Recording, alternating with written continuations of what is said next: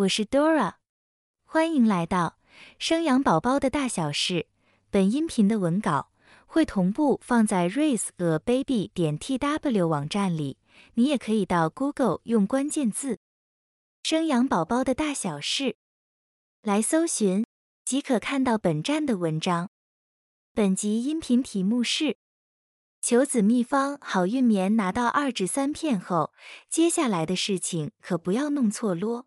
不然就白拿了。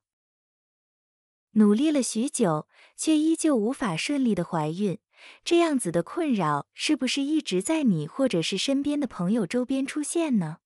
明明都已经照着医生的指示，在最好的时机进行性行为了，却一直没有怀孕的消息。其实有时候怀孕也是需要一点运气，这个无法靠科学理论证明的运气，就是我们今天想要讨论的主题——能够帮助怀孕的求子偏方——好运棉。我想这是很多备孕中的女孩子都听过的传说，只要能拿到好运棉，就可以顺利的怀孕。虽然这个在医学上，没有任何的举证能够证明，但这是一种能够让想怀孕的女生心里感受安稳的方式，也能够有助于情绪正面的帮助。除了好运棉，还有哪些求子偏方？在求子的过程中，除了借助医学帮忙，有些非科学能够验证的方法也是非常热门的。除了好运棉以外，还有以下这五种求子偏方。第一种金铲子，因铜紧铲子，传说中动土用的最有效，可以将金铲子供奉于祝生娘娘庙祭拜，则及时放入床底下。第二种麒麟含五色豆，将五色豆、绿豆、黑豆、红豆、黄豆、花豆放入麒麟的腹中，具有麒麟送子的吉祥寓意。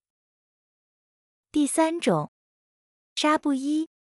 如果没有去庙里拜拜的习惯或信仰，也可以选择拿取朋友或家人中刚出生的新生儿穿过的纱布衣，放在枕头底下，直到怀孕。第四种，贯通石，指隧道在开通时打落的石头。第五种，床下放钉子。一指天钉要放单数，且绑上红线。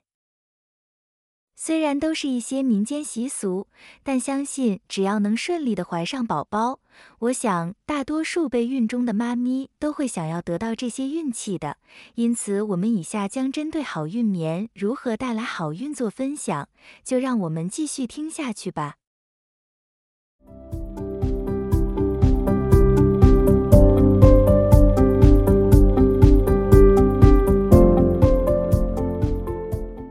何谓好运棉？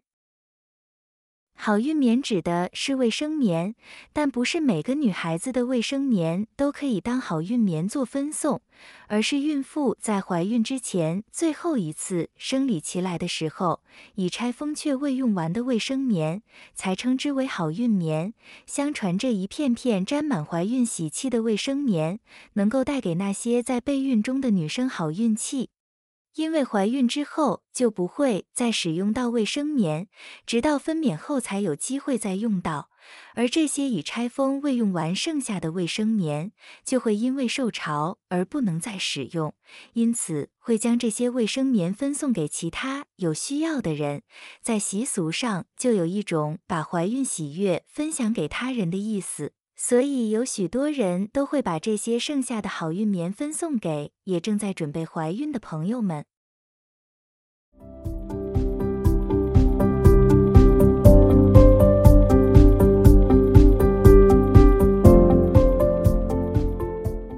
好运棉的由来。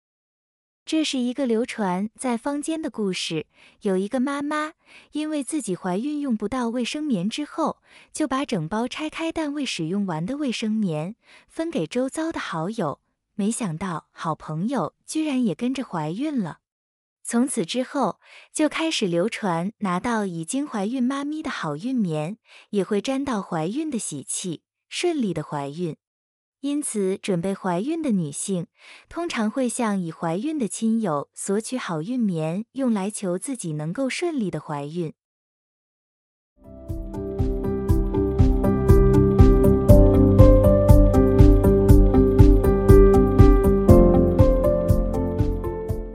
好运棉的正确使用方式。好运棉的使用方式有以下两种。第一种。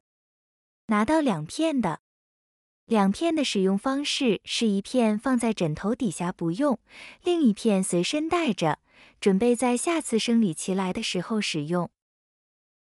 第二种，拿到三片的，将一片放在枕头底下，另一片是随身带着不用，最后一片则是下次生理期来的时候使用。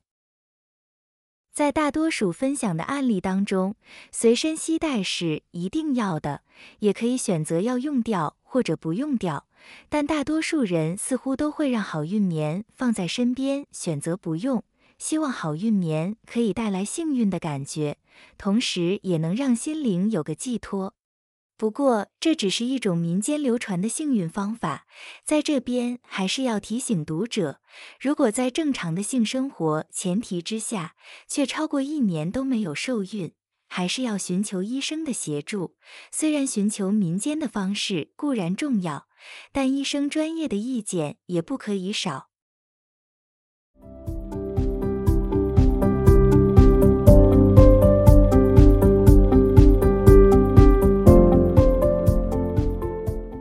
分送与索取好运棉的时机，分送好运棉的时机有两个说法。第一个说法，在怀孕的前三个月将这些好运棉分送出去。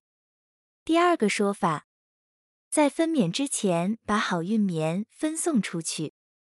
不管是哪一种说法，只要是准妈咪心意满满分享的好运棉，就能让好运持续传递下去。如果在备孕过程中，周遭都没有朋友、家人怀孕，没有机会拿到好运棉的话，其实可以上妈妈社团去询问，网络上有很多会分享好运棉的妈咪。切记索取时要怀抱着感恩且客气的心，毕竟这是喜悦分享，不是义务给予，礼貌是很重要的哦。以下分享四个可以索取好运棉或分享好运棉的网站。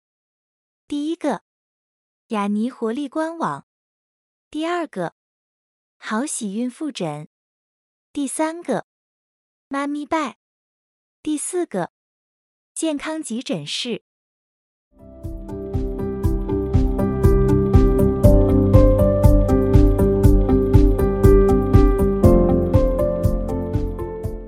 结语。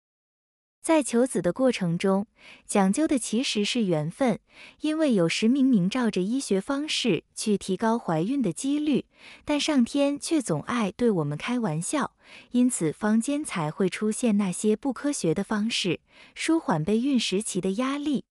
保持良好的心情，并且透过这些口耳相传的偏方，除了能够增加信心以外，或许在某些程度上面可以提升怀孕的几率。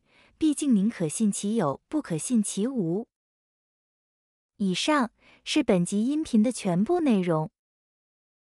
Dora 会将本音频的文字版本的网址放在音频的介绍里，如果你有兴趣的话，欢迎你点击阅览，也欢迎你到 Google 用关键字“生养宝宝的大小事”来搜寻，就可以看到本站的文章。本站会提供许多跟孕妈咪以及育儿相关的资讯给你阅读。我们下集见。